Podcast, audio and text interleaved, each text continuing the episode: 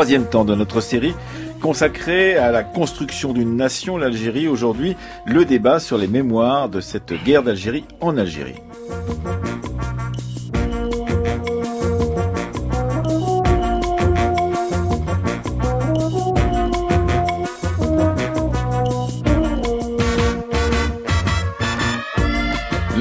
Sommes intéressés à la construction d'une Algérie coloniale au 19e siècle avec l'historienne Hélène Blé. Hier, nous nous sommes arrêtés sur la décennie noire de la guerre civile et avant demain de vous proposer le documentaire de Séverine Yattard et Séverine Cassard sur les lectures successives du film de Gilles Pontecorvo, La bataille d'Alger, nous allons ce matin nous intéresser aux mémoires de la guerre d'indépendance avec Séverine Yattard qui co-animera cette émission avec moi, avec Emmanuel Alcaraz, il est docteur en histoire et auteur des lieux de mémoire de la guerre d'indépendance algérienne paru il y a deux ans chez Carta la Nejib Sidi Moussa est également avec nous. Il est docteur en sciences politiques et auteur d'Algérie, une autre histoire de l'indépendance, trajectoire révolutionnaire des partisans de Messaliage, qui vient de sortir le mois dernier aux presses universitaires de France. Et Karima Diresh est également avec nous au téléphone. Elle est directrice de recherche au CNRS, au laboratoire TELEM à Aix-en-Provence.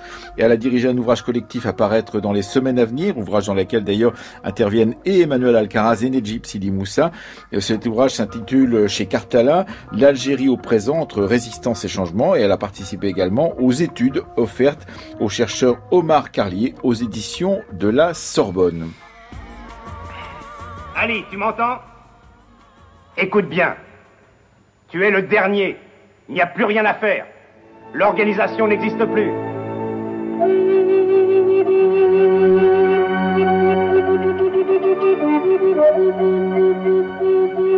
لازم تكونوا واجدين لازم Kuno. واجدين واجدين. لا باطاي طالجي نمسا كاع كلش. حطوا الودان برونشي ولصقوا معنا خير. نافونسي نافونسي. الوراق بدات تسركل تحت المونطو في المارشي.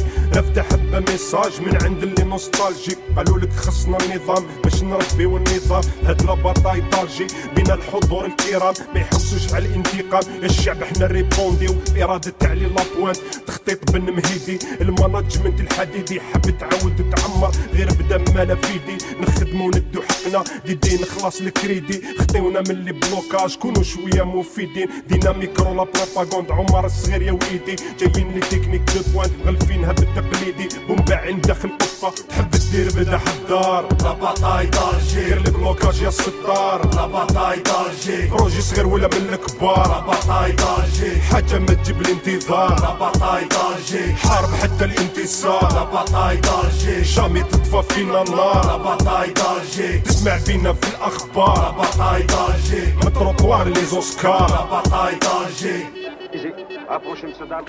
Un extrait du titre de rap euh, autour euh, de la bataille d'Alger signé Diaz, euh, rappeur algérois qui travaille avec le collectif algérien Elouma. On parlera de la bataille d'Alger demain dans notre documentaire, votre documentaire, Séverine Yattard, bonjour. Bonjour. que vous avez réalisé avec Séverine Cassard autour de ces différentes interprétations depuis les années 1960 et nous allons nous arrêter justement sur un moment important, à savoir cette guerre d'Algérie qui est racontée dans la bataille d'Alger, mais dans la façon dont elle a cheminé dans les mémoires. Avec vous, Karima Diresh, bonjour. Vous m'entendez, Karima Diresh? Oui, je vous entends très bien. Voilà, bonjour à vous. Avec Emmanuel Alcaraz, bonjour. Bonjour. Et avec vous, euh, Nejib Sidi Moussa, bonjour. Bonjour. Alors Nejib Sidi Moussa, euh, euh, cette euh, guerre d'Algérie est-elle encore présente, par exemple, dans les manifestations que qui ont permis donc que hier soir on apprenne le départ du pouvoir d'Abdelaziz Bouteflika? Est-ce que vous y étiez la semaine dernière? Vous êtes revenu il y a très peu de temps mmh. d'Alger. Est-ce que vous avez vu, entendu des slogans, des messages, des pancartes qui faisaient référence encore aujourd'hui à cette guerre d'Algérie dont on va parler pendant cette émission. Oui, bien sûr, en précisant évidemment que les, les Algériens préfèrent parler de révolution et parfois de guerre d'indépendance. Bien sûr. Et, et euh, alors, le premier symbole qui était brandi, c'était d'abord le drapeau, bien sûr, là, un drapeau, euh, drapeau national qui est d'abord le drapeau de la lutte euh, pour l'indépendance. Les chants, des chants patriotiques, alors pas seulement l'hymne national Qassaman, mais d'autres chants qui étaient ceux du Parti du peuple algérien, qui étaient euh, repris parfois par la foule et aussi des portraits, des portraits de martyrs, de, dirigeants nationalistes, de, de, de maquisards. Euh, alors euh, j'ai vu à Alger notamment des portraits de Krim Belkacem, euh, de d'Amirouche, euh, de Siel Hawes, Et euh, dans la presse, j'ai également pu voir des photos de, de Messali Hadj qui était brandi donc par la foule à Tlemcen, de Mustafa Ben Boulaïd dans les Aurès.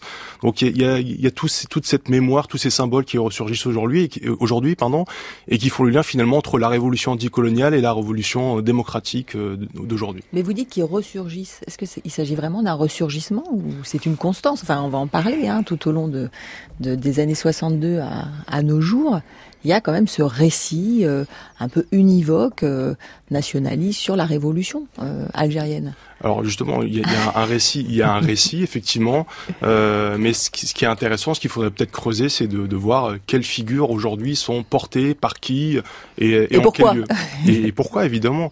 Hein, à Tlemcen, j'ai d'ailleurs il y avait un article d'El Watan le, le 31. Tlemcen qui était la, ville natale de, de, de Oui, tout à fait. Et dont l'aéroport porte le, le nom d'ailleurs. Exactement. Grâce à Abdelaziz Bouteflika. Alors grâce, faut, il faut en discuter. il y a eu aussi, un, il y a aussi, il y a eu un calcul hein, euh, politique qui était fait à, ce moment-là. Mais euh, quand à Tlemcen des, des, manifestants brandissent le portrait de Messali, c'est aussi pour réclamer, selon eux, la, volonté de réécrire l'histoire, qui selon eux n'est pas fidèle à ce, qui s'est passé. Oui, parce que effectivement, il faut raconter. Vous disiez, euh, ça n'est pas un récit univoque, c'est un récit qui a voulu être uniforme en tous les cas, euh, décidé euh, d'en haut par le pouvoir algérien qui s'est instauré dans l'été 1962, mais qui avait fait fi effectivement des tendances, des dissidences, et en particulier de celles de, de Messaliadj, mais aussi de bien d'autres dissidences, y compris à l'intérieur du FLN en l'occurrence, parce que ça n'était pas la, seule mémoire qui avait été bridée pendant de très longues années en Algérie. Bien euh, sûr, bien sûr, bien sûr. Je pense qu'on en reviendra dessus dans, la discussion. Euh, euh, il faut bien comprendre que euh, le récit a évolué. Hein. On n'est pas resté bloqué donc aux années 60-70 euh, où on essayait de taire toutes les divergences et les figures dissidentes. Entre temps, il y a eu un travail, il y a eu une prise en compte de, des différences et la réémergence. Effectivement, hein, Messali n'est pas sorti de nulle part, comme d'autres comme d'autres figures. Hein, mais je pense qu'on va en discuter. Tout de suite, déjà, avec, avec vous, Emmanuel Alcaraz, vous êtes auteur d'un livre vraiment passionnant qui s'intitule Les lieux de mémoire de la guerre d'indépendance algérienne, préfacé par Aïssa Kadri euh, chez Cartella. Vous avez euh, longtemps travaillé sur ces lieux de mémoire euh, en Algérie même, en vous y rendant sur place, et vous avez d'ailleurs déterminé une sorte de chronologie, pourrait-on dire, à partir de différents lieux qui vous ont servi de base, que ça soit la prison Barberousse, le musée central de l'armée, le musée du congrès de la Soumam, par exemple, la bataille d'El Jorf ou encore le cimetière El Alias. Ce sont des lieux qui vous servent de, base, pourrait-on dire, pour dire, ben là s'incarne un type de mémoire de la guerre d'Algérie dans les années 70, dans les années 80, dans les années 90 et jusqu'à aujourd'hui, Emmanuel Elkaraz. Oui, euh, tout à fait. Donc, euh, tout à fait, ce choix de, des lieux de mémoire justifie une périodisation euh, de l'histoire de la mémoire de la guerre d'Algérie, mais aussi une histoire de la société algérienne. Pour moi, en fait, la mémoire est un instrument de connaissance des imaginaires sociaux, des cadres sociaux, politiques et culturels de la société. On sait très bien, par exemple, que si on parle de mémoire des massacres pendant la guerre d'Algérie en France, à Paris, par exemple, on a glissé d'une mémoire de Charonne, qui était très présente dans, jusque dans les années 90, voire 2000, mmh. à une mémoire du 17 octobre 61. Et effectivement, ce sont les porteurs des mémoires qui font cette mémoire ou qui l'activent euh, dans la société, en l'occurrence. Tout à fait, si ce n'est que la chronologie employée, euh, utilisée en Algérie n'est pas la même que celle que celle en France. Par exemple, malheureusement, Charonne est un lieu qui est un petit peu oublié euh, en Algérie. Euh, on met surtout en avant la manifestation du 17 octobre 1961. Mais ça n'est pas très illogique d'une certaine façon. C'est parce que effectivement Charonne était porté par un parti communiste euh, euh qui était tout puissant dans la métropole à ce moment-là et que peut-être effectivement le 17 octobre 61 c'est une mémoire plus partagée parce qu'elle elle participe de la mémoire du FLN. Le 17 octobre en Algérie est la journée de l'immigration, mhm. mais vous avez cité la prison Barberousse-Serkadji. Je vous rappelle que parmi les tendances oubliées du nationalisme, il y a le communisme algérien. Bien sûr. Et des militants communistes ont été enfermés dans la prison Barberousse Serkanji, ont, milité et ont lutté. Je pense pas euh, à Henri Alleg, mmh. que j'ai eu le plaisir de, de, connaître à la fin de sa vie. Il y a eu des, euh, des militants aussi messalistes qui ont été euh, mmh. condamnés à mort, qui étaient à la prison Barberousse Serkanji. Parmi ces grands militants communistes, il y a aussi Maurice Sodin, qui fait l'objet, lors pendant le printemps algérien, d'une réappropriation par les foules algériennes qui viennent déposer des, des post-it. Hein, les jeunes étudiants euh, sur la stèle de Maurice Audin qui avait été inaugurée par le président Hollande et le, et le président Bouteflika. Il y a donc une réappropriation de cette mémoire dont le pouvoir revendiquait le monopole, comme vous l'avez dit. Bien sûr. Vous expliquez bien, Emmanuel Alcaraz, combien c'est plus complexe évidemment que simplement un gouvernement, un État qui s'approprie, qui maîtrise l'histoire et la mémoire. Parce que Boumedienne, quand il arrive au pouvoir, il n'a pas forcément une, enfin, il édicte pas une ligne stratégique justement de, de, de, de, maîtrise et de manipulation de l'histoire. Enfin, il, certes, il conçoit qu'il faut euh, s'occuper des archives, mais il met pas en place tout de suite non plus euh, des archives nationales. Comment, voilà, comment cette euh, cette, cette monopolisation peut-être de, la mémoire et de l'histoire bah, au tout début hein, de la guerre d'indépendance, se formalise ou non? Alors, au début, euh, pendant la période 1962-65 sous, euh, bah, sous Ben Bella, il y a plutôt des commémorations spontanées. Le lieu principal est le cimetière d'El Alia, qui est le panthéon de la nation algérienne. Mm. Et Boumedienne a participé à un projet très important. Il a voulu, euh, en fait, il était d'accord pour faire de la prison Barberousse Serkadji le musée national du Moudjahed.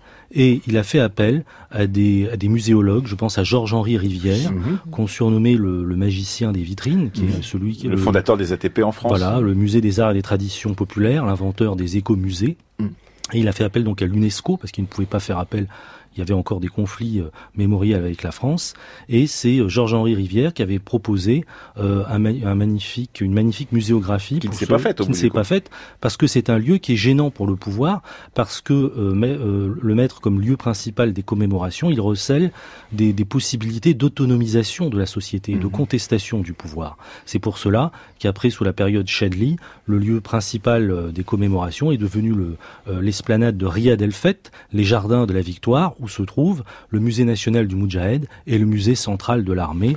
Ça, c'est à partir de 1984, expliquez-vous. En, 84. 82, le musée national du Moudjahed. 1984, le musée central de l'armée. Et n'oublions pas aussi que Chadli, comme il y avait eu le printemps berbère en 1980, a inauguré à Ifri Ouzelagen, où a eu lieu le congrès de la Soumam. Donc le premier congrès, le premier du, congrès FLN. du FLN en pleine guerre d'Algérie. En 1956. Voilà. Il a inauguré euh, l'annexe du musée national du Moudjahed à Ifri Ouzelagen, qui est Mais... aussi un lieu de contestation euh, euh, qui, qui, est réapproprié par le mouvement culturel berbère. Oui, oui, et ça c'est très intéressant effectivement parce que vous montrez dans votre travail sur les lieux de mémoire combien effectivement chaque fois que un pouvoir veut euh, corseter, pourrait-on dire, euh, la mémoire, elle s'échappe, elle sort par d'autres endroits et elle, elle est réappropriée par ceux qui euh, veulent en faire autre chose.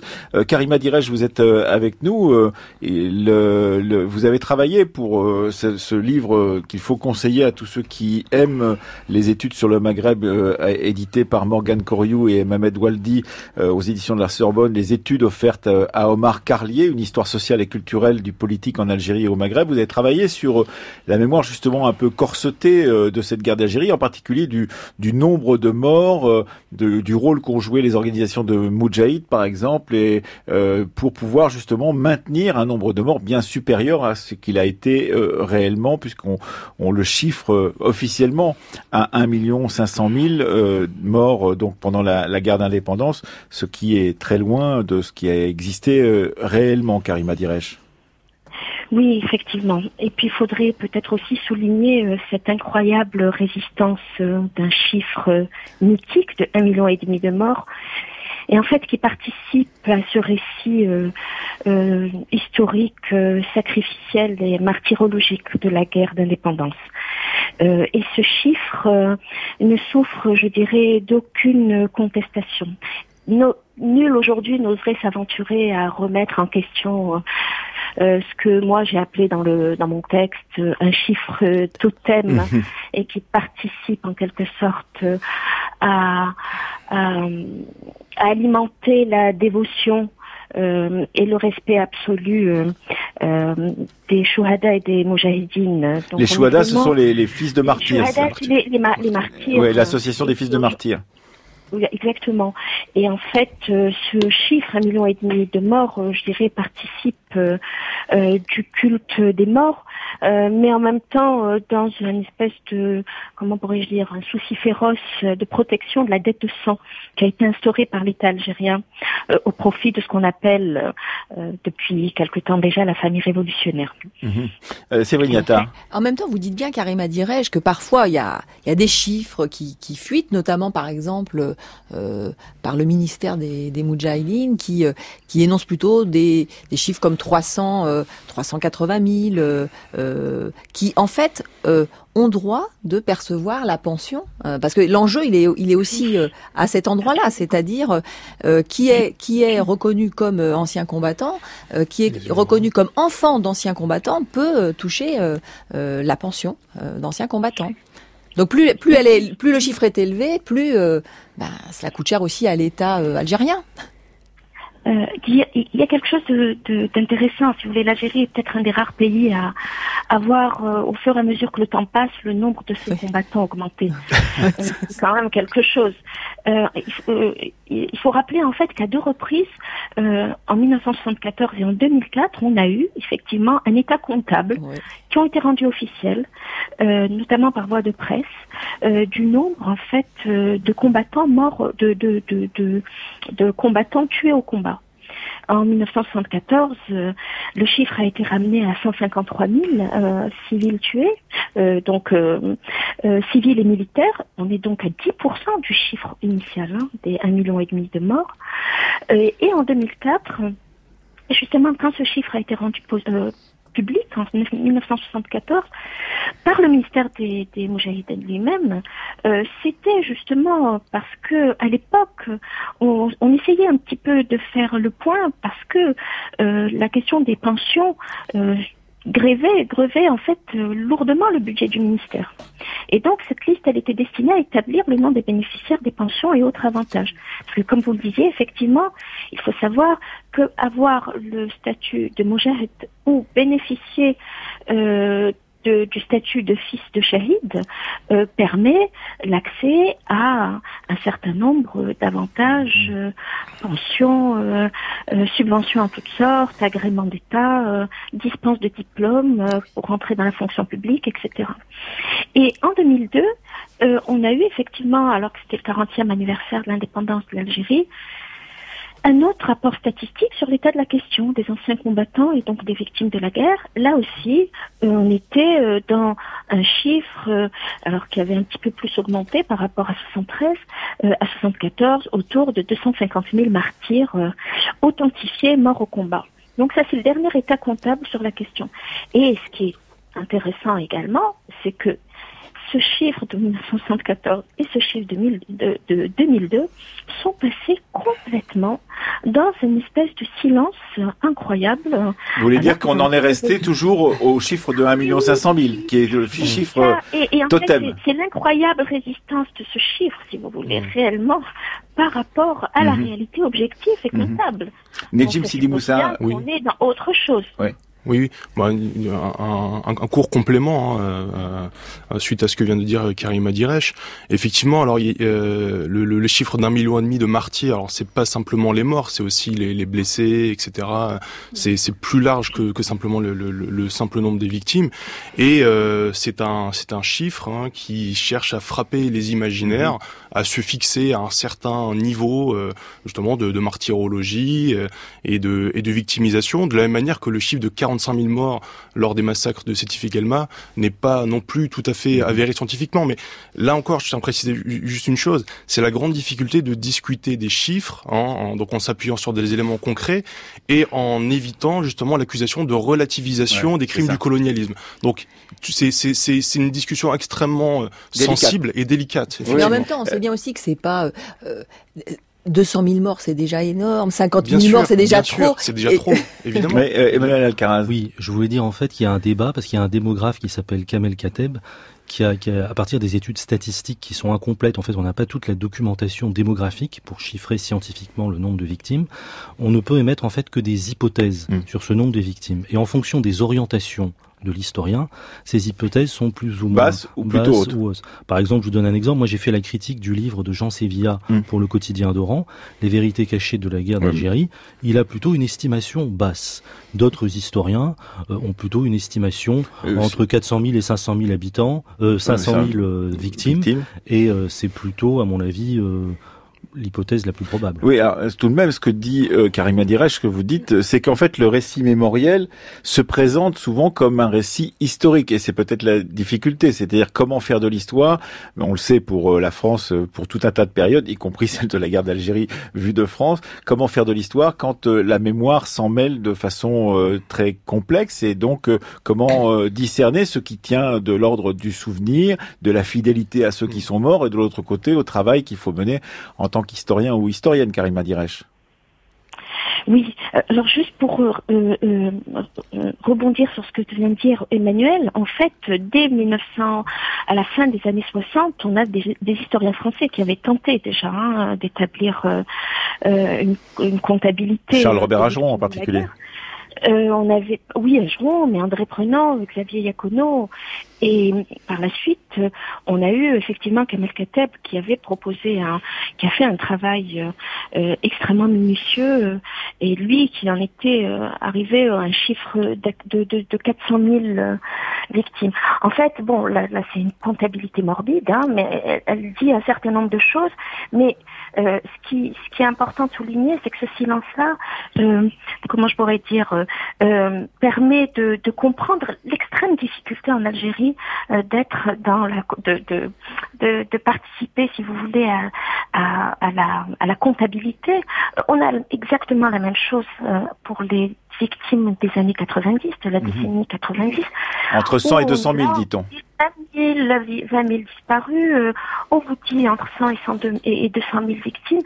Et on a le sentiment vraiment que l'Algérie, sur ces questions-là, c'est une espèce de terrain hors champ, alors que on, a des méthodes en démographie historique euh, qui sont tout à fait euh, efficaces pour calculer, je veux dire, la surmortalité en, en, temps de conflit, en temps de guerre. On a su très bien le faire pour la Première et Deuxième Guerre mondiale, on a su très bien le faire pour le Rwanda, on a su très bien le faire pardonnez-moi, pour des temps un peu plus présents, euh, le conflit en Bosnie. Donc là, on, voit bien que c'est, c'est pas qu'on ne sait pas faire, c'est qu'il y a une résistance, parce que je pense que euh, si la réalité objective et matérielle des chiffres ne peut pas rivaliser avec la force du mythe, malgré la publication de tous les chiffres, hein, et même ces chiffres-là, celui de 2002, a été quand même publié dans l'organe nationaliste qui est Al-Mujahid. Mhm. Donc on peut pas euh, je dirais, de connivence, de complicité, de quoi que ce soit avec euh, une remise en question du nationalisme algérien. C'est absolument pas.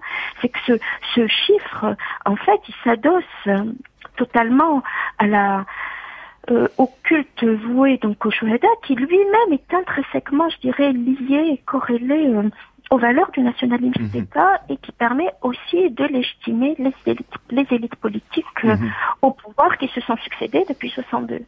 Et on voit bien aujourd'hui dans la, les, rues d'Alger euh, ce qui se passe, c'est que ce chiffre-là, il ressort aussi. Oui, bien sûr, ça fait partie effectivement des, des, sacrifices terribles de nos aînés euh, d'un million et demi. Donc vous voyez bien qu'il est remobilisé mhm. aussi dans la contestation bien sûr, contemporaine. Qui demande justement le départ de ce régime. جزائرنا يا بلاد الجدد نهضنا نحطم عنك القيود فبيك برغم العدا سنسد ونعصف بالظلم والظالم سلاما سلاما جبال البلاد فأنت القلاع لنا والعمد وفيك عقدنا لواء الجهاد.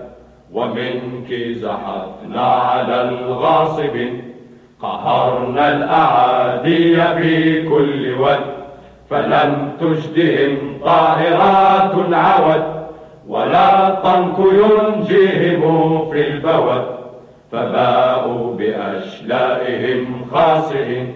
سلاما سلاما جبال البلد فأنت القلاع لنا والعمد وفيك عقدنا لواء الجهد ومنك زحفنا على الغاصب France Culture, la fabrique de l'histoire, Emmanuel Laurentin.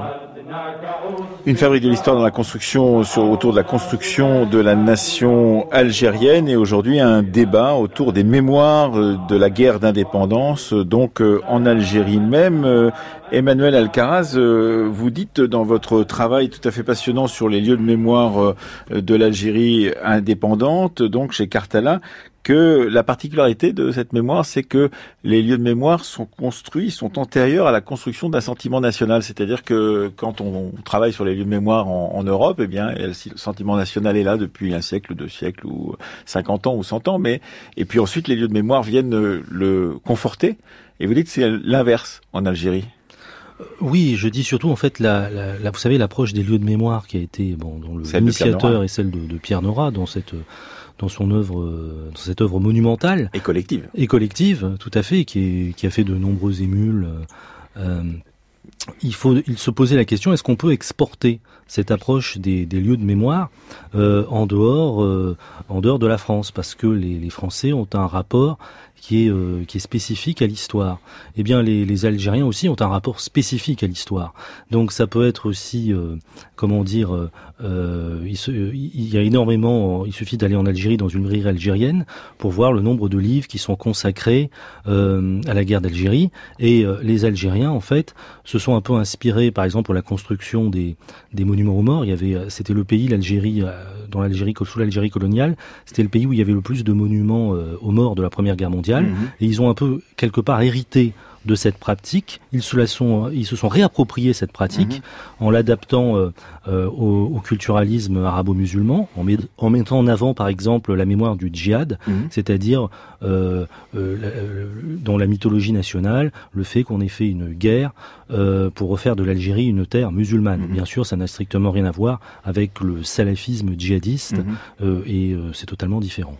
Sévrignata. Oui, euh, bah, par rapport à ces lieux de mémoire ou ces lieux qui célèbrent des mémoires, alors c'est la problématique aussi de, de, de cette histoire mémoire euh, algérienne. Euh, Nejib Sidi Moussa, pas de lutte fratricide. pendant la guerre d'Algérie entre les indépendantistes. Vous, vous avez travaillé sur Messali hein, qui est ONI, qu'il est encore, qui, ah. qui, arrive à être un peu mieux reconnu aujourd'hui, mais qui est euh, couramment traité de traître, euh, de harki, euh, alors qu'il est le premier à avoir milité pour l'indépendance algérienne dès les années 1925. Oui, tout à fait. alors, la, la, la, stigmatisation, l'ostracisation à l'égard de Messali et de son mouvement ne, ne, sont plus les mêmes que lors, des, lors du temps justement du conflit pour, pour, pour l'indépendance, hein, donc où il y avait une véritable propagande de guerre hein, qui, euh, qui était le, le, produit de la conséquence de la lutte entre le FLN et, euh, et le MNA, qui était dirigé par Messali. Euh, on est quand même sorti de, de, de, de, cette rhétorique extrêmement violente, même si dans certains secteurs assez limités de, de la société algérienne, on réactive hein, des vieux réflexes, des, des, des, vieux slogans extrêmement hostiles, des amalgames euh, douteux, voire, voire honteux. mais disons que également, si, si on s'intéresse par exemple au simple aspect des manuels scolaire euh, ou du discours euh, du discours étatique, eh bien Messali a repris sa place. Mais précisons-le, c'est le Messali jusqu'en 1954, c'est-à-dire le Messali jusqu'à la création du FLN.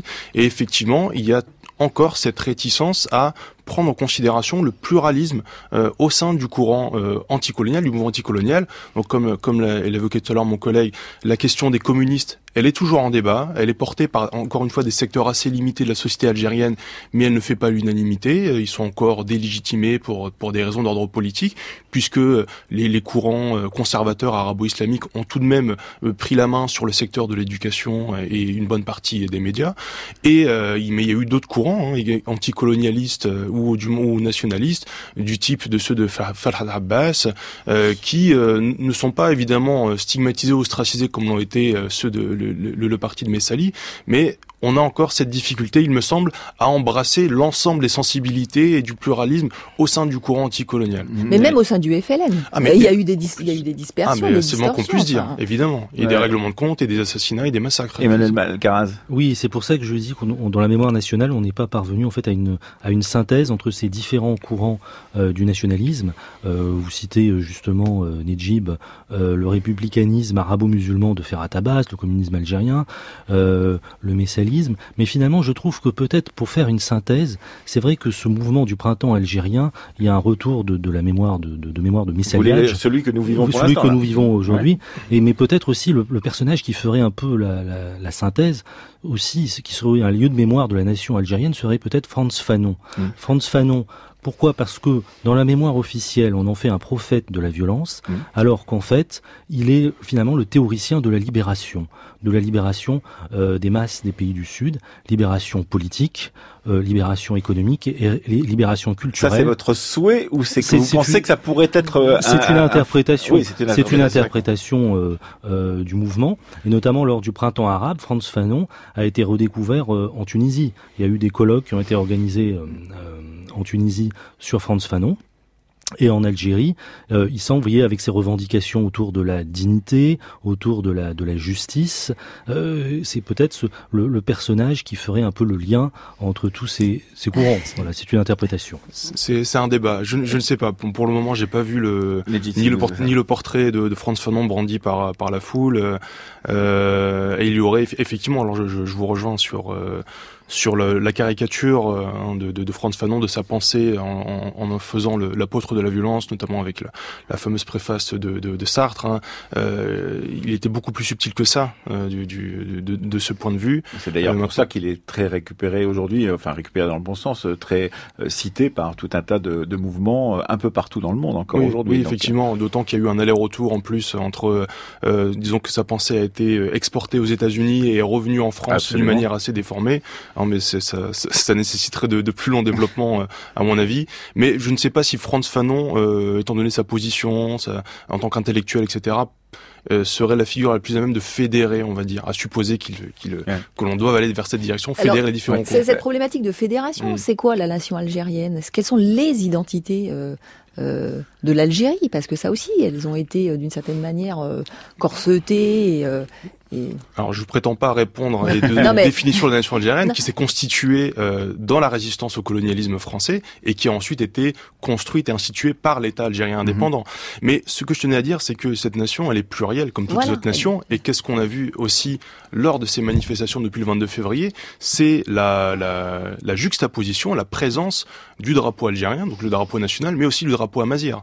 Et ce qui, ce qui montre que c'est quand même berbère. drapeau berbère. C'est quand même une révolution symbolique Hein, surtout après la répression du printemps noir en Kabylie en 2001, voir flotter dans la rue d'Alger et euh, le, drapeau amazir aussi. Alors il y avait aussi le drapeau palestinien également. C'est important aussi de, le souligner. Ça montre aussi que les Algérois euh, ont, ont, progressé dans l'acceptation de la différence et de la pluralité de la nation algérienne. Oui, ce qui n'était pas évident puisque vous expliquez euh, tout le temps dans votre livre sur les lieux de mémoire, Emmanuel Alcaraz, vous expliquez que le pouvoir avait hérité du jacobinisme français, de l'unitarisme arabo-musulman et que la difficulté, c'était justement de corseter, comme on le disait tout à l'heure, ces mémoires euh, différentes, euh, la Kabylie, les Aurès ou d'autres choses, et que c'était bien difficile, mais qu'au bout du compte, la société avait réussi à faire surgir comme ça des mémoires alternatives à la mémoire officielle. Oui, parce que bon, moi je, je parlais de, de Franz Fanon parce qu'en fait l'Algérie est un pays euh, arabe, musulman, berbère et aussi un pays africain, et donc d'où d'où aussi l'importance. Mais bien sûr, Messel Yadj est très est un est aussi un lieu de mémoire dans le sens que c'est le premier qui a évoqué euh, l'indépendance euh, de l'Algérie. Alors certes, il y a un retour dans les revendications euh, de ces, dans, les manifestations, il y a un retour aussi de cette grande figure de la lutte pour la libération nationale qui est, qui est et dont vous parlez, dont vous parlez dans votre ouvrage. mais il, y a, il y a, en fait aussi, il y a toutes ces revendications. Vous avez raison autour du, du mouvement culturel berbère. On voit réapparaître euh, le, le, drapeau euh, tamazir. Mais il y a, le tamazir a été reconnu, il y a eu quand même quelques concessions qui ont été faites comme langue, oui. Voilà, comme langue officielle. En 2004, il a été reconnu comme langue nationale. En 2016, comme euh, comme langue officielle, mais il y a encore au niveau euh, dans les programmes scolaires, il y a encore euh, beaucoup de beaucoup, de, chemin importante, beaucoup, de chemin, à parcourir. À accomplir. Euh, Karima Direch, vous êtes avec nous au téléphone depuis euh, Aix-en-Provence, là où vous cherchez. Vous êtes chercheuse, directrice de recherche au, au CNRS, au laboratoire Telem, et votre livre collectif dans lequel dans lequel écrit d'ailleurs et Emmanuel Alcaraz et Nejib Sidi Moussa qui s'intitule L'Algérie au présent, entre résistance et changement. Vous imaginez sûrement pas que euh, cette révolution que nous vivons ces temps-ci allait se déclencher quand vous l'avez démarré, ce livre qui fait plus de 800 pages. Eh bien, euh, euh, ce, livre va essayer de comprendre justement ces liens entre passé et présent, utilisation et usage du passé dans le présent de l'Algérie. Oui, et ça c'est évident que je n'attendais pas à ce qu'il soit publié à ce moment-là, en fait, parce que cet ouvrage, c'est un, c'est un projet que j'avais en tête en 2012 pour le 59, l'indépendance algérienne, donc c'est vous dire. Et pour toute une série de choses ont fait qu'il a été reporté et que l'appel à contribution en fait est parti en mai 2017. Donc vous voyez, ça fait un peu moins de deux ans. Et justement, le, le, souhait était de faire en fait, de faire, euh, d'établir un état des lieux de la connaissance, si vous voulez, en sciences humaines, en sciences humaines et sociales, sur l'Algérie contemporaine. Euh, comme euh, vous pouvez le savoir, c'est que l'Algérie est quand même un des pays les moins connus euh, des pays du Maghreb, euh, euh, quand on compare avec la façon dont les SHS, les sciences sociales et humaines, se polarisent sur la Tunisie et le Maroc. et donc pendant longtemps, on avait le sentiment en fait qu'on avait un pays gigantesque, fascinant, mais en même temps énigmatique pour toute une série de raisons. Et je tiens juste à dire, pour euh, compléter ce qui a été euh, euh, avancé tout à l'heure, c'est que en fait, dès l'indépendance de l'Algérie, la discipline de l'histoire, la discipline historique a quand même été kidnappée hein, par le pouvoir d'État, clairement, et que la question du récit de la guerre d'indépendance est quand même la maîtrise du récit national qu'on va retrouver et que l'on retrouve encore jusqu'à présent dans la façon dont on enseigne. Bien sûr, mais on sait, on sait que ça fuite, on sait que tout pouvoir qui tente de, de contrôler l'histoire n'y parvient pas en fait au bout du compte. Mais c'est l'incroyable résistance, si vous voulez, à la fois de ce récit un peu figé, euh, héroïque, euh, martyrologique, etc., et qui est euh, qui, qui, se maintient effectivement dans les programmes scolaires et dans, la, dans les pratiques pédagogiques, et ça le fait que ce récit lui-même est totalement dévalorisé et discrédité aussi, c'est-à-dire qu'on l'apprend mais on n'y croit pas en fait. Donc vous voyez bien, et ça c'est quelque chose que l'on retrouve aujourd'hui dans la rue mhm. euh, face à ces élites politiques qui se maintiennent au pouvoir et qui mobilisent une rhétorique euh, euh d'arrière-garde avec un, logiciel politique qui est totalement obsolète et des attentes de la société ben, qui sont à des années-lumière. Bien hein, sûr. Euh, pour faire un peu le parallèle. Et donc quand lancé cet appel à communication en mai 2017, il était quand même très intéressant que les retours euh, en disaient long, c'est-à-dire que j'avais très peu de propositions sur les thématiques historiques et sur les thématiques de sociologie politique. Mhm. J'aurais fait aujourd'hui, euh, je ferai aujourd'hui cet appel à contribution avec ce qui est en train de se passer. Ah euh, bah, je peux vous assurer que les retours ne seraient pas tout à fait pareils, un peu plus contrastés, parce que là, il y a un déverrouillage complet de la parole. Euh, de la de, de, la parole et puis surtout de la du fait qu'il y a des choses qui ne sont plus mhm. sensibles.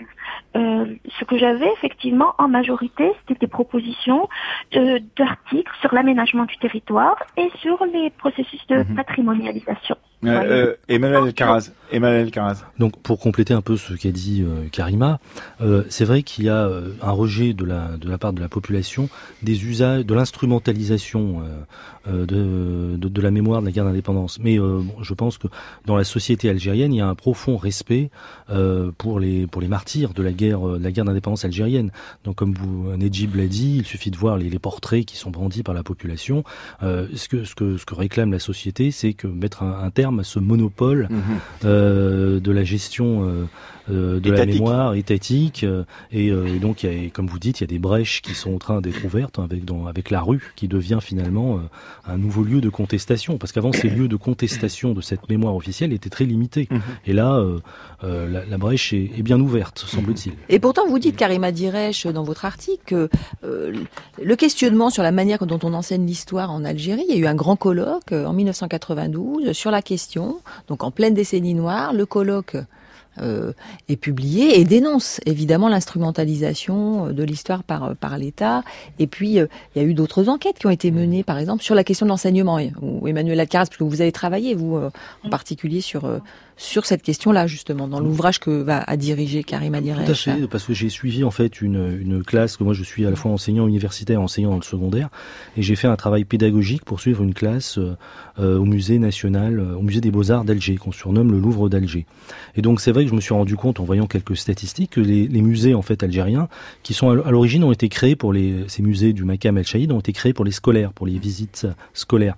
Et en fait le, le, le nombre de visiteurs est, est, est, est très est très faible. Donc il y a bien un, un travail, mais dans les pratiques pédagogiques, il y a, on n'est pas en fait sur des, des approches de mise en activité qui permettent la réappropriation. On est encore sur des apprentissages par cœur, tels que l'apprentissage de l'histoire se, se, pratiquait avant, euh, avant en France. Donc il y, a, y a tout un travail à faire sur l'innovation pédagogique euh, en, en pour que les gens se réapproprient, pour que les gens se réapproprient personnellement euh, leur voilà. histoire, comme on l'a fait avec euh, les anciens résistants, avec euh, les choses comme ça, bah, où, où les, les, enfants de, de, de, des écoles s'imaginent quelle est la vie, on raconte la vie et on rentre dans la vie de, chacun des personnages, par exemple. Et, et, par exemple, vous parliez dans les années 70, les manuels scolaires algériens étaient en fait récontrôlés par le ministère de l'Intérieur. Donc c'est pas quand vous avez des, c'est pas souhaitable. Euh, Moussa. Oui, euh, je, je, je, veux, je veux aussi avancer dans, dans, dans, dans la discussion sur le fait que euh, la tentation ou la tentative de, de monopoliser ou de constituer un récit national qui n'est jamais tout à fait hégémonique hein, de la part de la part de l'État a toujours été contestée, euh, à commencer par les familles. C'est-à-dire que euh, quand on a euh, quand on a dans sa dans sa famille des martyrs ou des, des anciens combattants ou combattantes, euh, eh bien, euh, on sait que ce qu'on apprenait à l'école, ce qu'on lisait dans la presse, notamment dans les années 70 jusque dans les années 80, eh bien, ne correspondait pas tout à fait un vécu. Alors ce qui pouvait en, en, en, retour aussi hein, euh, euh, cristalliser des mémoires familiales et, et, et, et la, qui, la, qui, se trouvait en opposition avec la mémoire officielle par oui, exemple. Oui, et aux autres et aux autres mémoires, et aux autres mémoires. Donc ouais, ce, qui, ce, qui, est assez compliqué. Et par ailleurs, ce que je tenais également à dire que euh, à partir du moment où en octobre 88, eh bien, il y a une, une relative ouverture dans euh, dans les médias, dans l'édition, eh bien, on euh, parce que jusqu'alors, hein, les médias étaient uniquement contrôlés par l'État de la même manière que les maisons d'édition étaient toutes étatiques. Eh bien, on, on, on assiste quand même à la publication de, de mémoires, de livres d'histoire, de tribunes, de contributions qui contribuent justement à, euh, à, à pluraliser. Ah oui, complètement. Et puis aussi, les, bon, c'est vrai que vous savez que vous avez des programmes officiels, mais il y avait des professeurs qui, qui ne les suivaient pas. J'ai fait une interview euh, d'une dame qui a été euh, élève dans les années 70 euh, en Algérie, et elle avait un professeur, alors que c'était interdit, je crois que le nom de Messaliad, je ne figurais pas dans les manuels scolaires, on lui a bien enseigné que Messaliad était une grande figure mm -hmm. de la lutte de libération nationale, que c'est le premier à avoir parlé de l'indépendance de l'Algérie. Euh, et, et, après, bien sûr, les, les, ouvertures ont suivi. Donc, vous avez, il y a des programmes officiels, puis après, il y a aussi la bah, manière la dont les enseignants et, euh, se réapproprient euh, ces On programmes. sait qu'on commande souvent les programmes et qu'il faudrait mieux aller voir dans les classes ce qui s'y passe. C'est une meilleure Mais manière en de amont, comprendre. en amont, il y a les courants historiographiques, les historiens euh, professionnels. Euh, bon, euh, je crois que il a fallu attendre 2001 avant que le numéro de Revue Narc euh, publie Histoire et politique. euh, enfin voilà, il y a plusieurs courants historiographiques euh, aussi, bien sûr, comme comme partout, mais ce sont eux aussi qui peuvent infuser justement euh, l'enseignement, d'autres manières et d'autres interprétations de dans l'enseignement du second, dans le secondaire de l'histoire. Légitime ça, puis euh, Karima Diresh. Oui, oui. Alors certes, alors, comme je disais, hein, sur, je, je, me suis évidemment intéressé à la figure de Messali, mais on peut s'intéresser à d'autres cas. Euh, il y a quand même eu une, une ouverture ces dernières années. Euh, il y a la, la commission qui s'occupe des programmes euh, scolaires a tout de même pris en, en compte hein, justement cette euh, cette production euh, historiographique, scientifique, qui justement, étant donné étant donné sa, sa, publication et sa diffusion dans la société, dans certains certains secteurs, à commencer par par les intellectuels et les journalistes, eh bien, euh, le, les, les, programmes scolaires et le discours plus ou moins officiel ne pouvaient pas continuer à être aussi aussi sclérosés et, et en décalage. Et, mais simplement préciser que la revue Nact existe depuis euh, un, oui. un, peu non, un mais peu ce plus, numéro-là, oui. ce numéro Histoire et politique 2001. Oui. Mais, mais, euh, mais, le débat avait commencé ah oui, bien avant. avant. Euh, Karima Diresh, euh, sur ce point et puis sur euh, ce que beaucoup de gens disent depuis longtemps, à savoir la nécessité sur le, la question de la guerre d'indépendance, par exemple, de travailler ensemble des deux côtés de la Méditerranée, français et historiens français, historiennes françaises et historiens et historiennes en Algérie. Est-ce que cela, ça pourrait avancer plus rapidement que ça n'a été le cas depuis quelque temps, parce que c'est plutôt un vœu, pieux jusqu'à maintenant. Oui, il y a plusieurs choses dans votre question, Emmanuel. En fait, juste un mot, c'est-à-dire entre euh, ce qui se passe, euh, tout le travail effectué par des historiens qui, en Algérie, travaillent souvent seuls. Hein, c'est une c'est une pratique solitaire euh, et donc tout le savoir produit ou renouvelé ou les propositions de lecture euh, voilà qui réoxygènent en quelque sorte le savoir historique ben, celui-ci n'est pas euh, n'est pas relayé par les circuits classiques dans l'éducation euh, euh, à l'école, mmh. au collège, lycée et à l'université, ça clairement.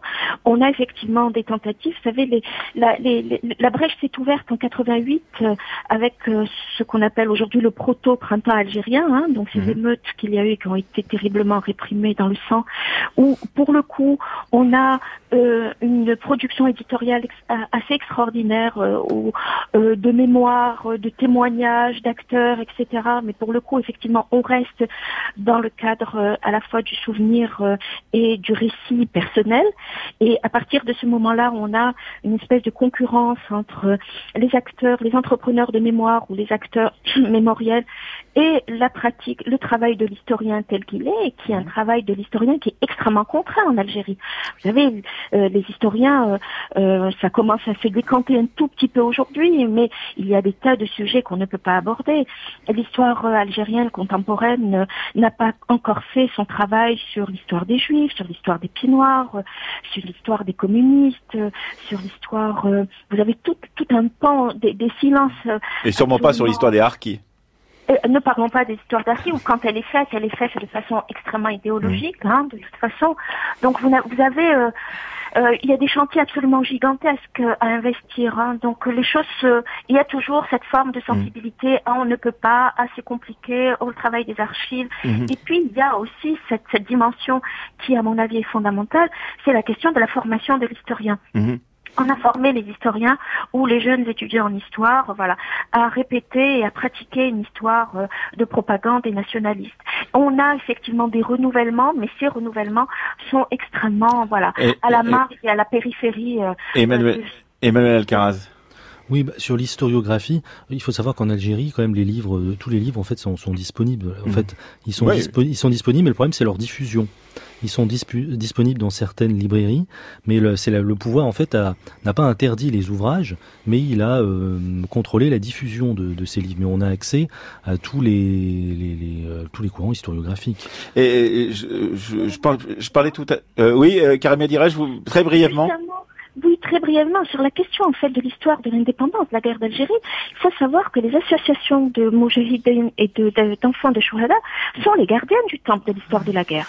Et elles sont largement dotées hein, de financement, de moyens. Euh, je rappelle juste que quand même en janvier 2017, vous avez une, un décret d'un journal officiel qui dit que les livres qui traitent des questions du mouvement national et de la révolution algérienne sont systématiquement soumis à la, à la lecture donc du contenu. Mmh. Donc on peut avoir toute une série effectivement d'ouvrages qui sont là qu'on voit effectivement dans les dans, dans, les librairies algériennes, mais en amont, euh, certains ouvrages, en tout cas sur ces questions de la guerre d'indépendance, sont soumis hmm. au filtre et à la lecture. Oui, euh, oui. Sur l'historiographie algérienne, c'est vrai qu'il y a une historiographie officielle. Donc le, le principal euh, animateur était Abou El Kassim Saadallah, qui était plutôt issu des cours du courant réformiste euh, musulman, qui a écrit aussi une monumentale histoire culturelle de l'Algérie en neuf tomes, mais qui, qui n'existe qu'en arabe et qui n'est pas traduit en français. Mhm. Donc pour un éditeur français, je pense que ce serait euh, cet ouvrage est, est, est, très important. Il avait fait sa thèse en plus aux États-Unis euh, avec une, une bourse. Il est mort en 2013. Voilà.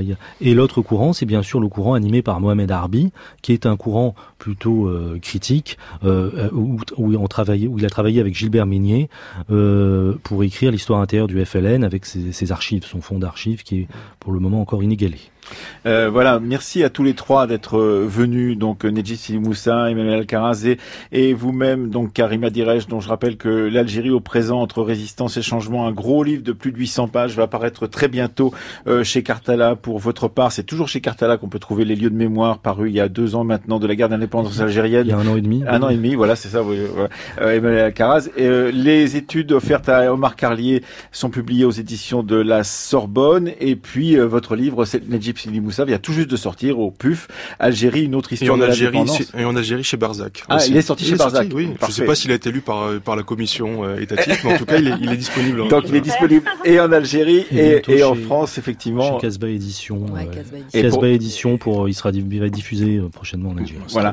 Et puis demain, on n'a pas le temps d'écouter le petit élément que nous vous avions prévu de, de diffuser aujourd'hui, donc pour évoquer votre documentaire. Bien, vous reviendrez encore sur la mémoire de la guerre bah, disons, La bataille d'Alger, le film de Pontecorvo, euh, il est un document d'histoire et puis il fait histoire puisqu'il a été tourné juste après l'indépendance en 65. Donc il dit beaucoup de choses sur euh, sur l'indépendance et puis euh, tout au long de son jusqu'à jusqu'à aujourd'hui, il est réinterprété euh, euh, et aussi au gré justement euh, des, des, réflexions et des travaux historiographiques. Sur donc un film qui est devenu un, un, document, un document d'histoire et un film culte. Ça sera donc le dernier volet de notre série d'émissions sur la construction d'une nation, la nation algérienne, que nous avions commencé avec Hélène Blé lundi. Merci donc à tous les trois et on va suivre évidemment à la Fabrique de l'Histoire mais partout sur France Culture les suites de ce. Alors, est-ce que c'est un printemps algérien, puisqu'on a déjà parlé du printemps de 2000, le printemps berbère, le printemps de, de 1988 N'ayons pas peur des mots, euh, parlons de révolution. Voilà,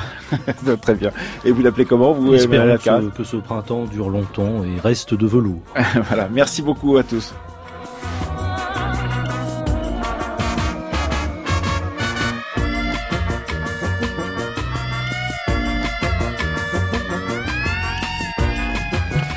Comme d'habitude, cette émission a été préparée par euh, Céline Leclerc et Marion Dupont. Ludovic Auger était avec nous aujourd'hui à la technique et Séverine Cassard à la réalisation.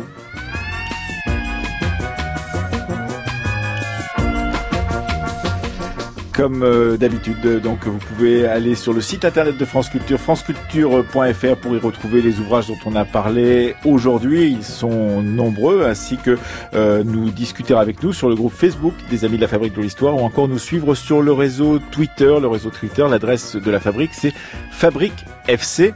Fabrique FC. À demain.